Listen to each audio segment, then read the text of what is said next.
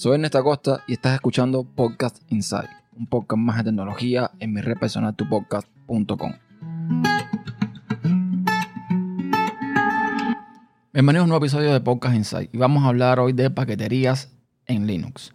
Ayer escuchado un podcast donde estaban hablando de este mismo tema y me di cuenta de que muchos usuarios aún se resisten el cambiar la forma de instalar paquetes. Siguen prefiriendo la instalación desde el repositorio. Y yo los entiendo, porque de cierta forma, cuando Snap salió, yo me resistí muchísimo a usar ese tipo de instalación. Yo siempre dije que iba a instalar desde el repositorio, que era mucho más cómodo, que era mucho mejor, etcétera, etcétera, etcétera. Lo que pasa es que no es necesariamente mejor. Me explico. Si tú eres desarrollador y tienes una aplicación X y necesitas para esa aplicación la librería Pepito 1.0 que está en el repositorio, no tienes problema. Pero si tú como desarrollador vas a implementar nuevas características y para estas características necesitas una versión más nueva de esa librería que no está en el repositorio, tienes un problema. Entonces, ¿qué puedes hacer? Bueno, o retrasas el lanzamiento en espera a que esta distribución incorpore esta nueva librería o simplemente haces alguna variante y desarrollas para, eh, digamos, varias versiones. Una versión para la librería antigua y una versión para la librería nueva.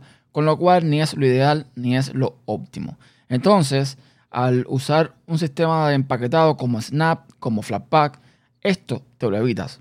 Porque de alguna forma tú puedes poner la librería que te hace falta dentro del paquete. Entonces, usar app imagen, Snap o Flatpak te facilita no tener que estar esperando porque una distribución X actualiza su repositorio y te facilita poder lanzar tu aplicación lo más pronto posible, cuando quieras, como quieras y para la distribución que quieras. Eso para mí no es un problema, como hacían estos amigos en el podcast, sino toda una ventaja. Es lo que estamos viendo de alguna forma en Windows, es lo que estamos viendo de alguna forma en MacOS. Claro, ¿qué pasa con MacOS y qué pasa con Windows? Como tienen un solo sistema, con una sola versión, no tienen problemas de añadir librerías en el propio sistema. En el caso de Linux, como son tantas distribuciones, como son tantas versiones distintas, tú no puedes estar añadiendo librerías en el sistema porque no sabes si la aplicación que vas a instalar la puede utilizar o no la puede utilizar o si necesita una librería más nueva. Entonces, por esa parte, lo que sí rescataría de MacOS y de Windows, sobre todo de MacOS, es la forma de instalar. Está bien tener Snap, está bien tener Flatpak, está bien tener AppImage, que de todas creo que es la más eh, fácil para el usuario porque simplemente tú agarras el binario, lo pones en la carpeta que tú quieras, le das doble clic y está. Pero a mí me gustaría ver en Linux algo de lo que tiene Mac, que es simplemente tú bajas un DMG, que es normalmente el sistema que usan los paquetes en Mac, y para instalarlo en el sistema tú simplemente arrastras ese DMG a una carpeta llamada aplicaciones. Y eso es absolutamente todo.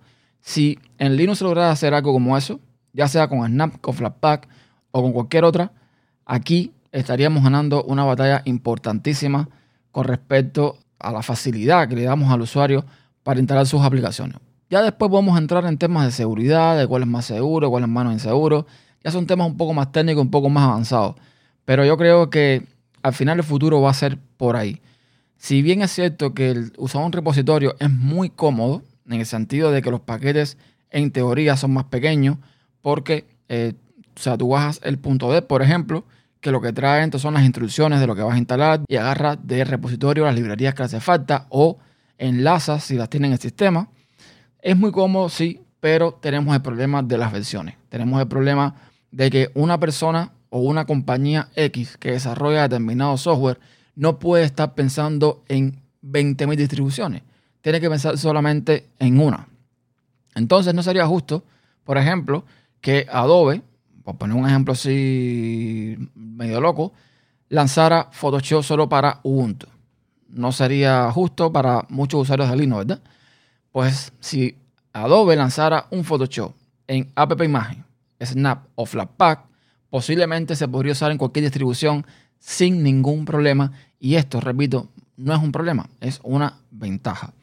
Entonces, ya les digo, yo creo que el problema está todavía al día de hoy con estos sistemas de paquete en que no llegan a ser muy intuitivos a la hora de instalar. Creo que en esa parte tienen que mejorar muchísimo. Pero si logran hacerlo, me parece a mí que el futuro va a ir un poco por ahí.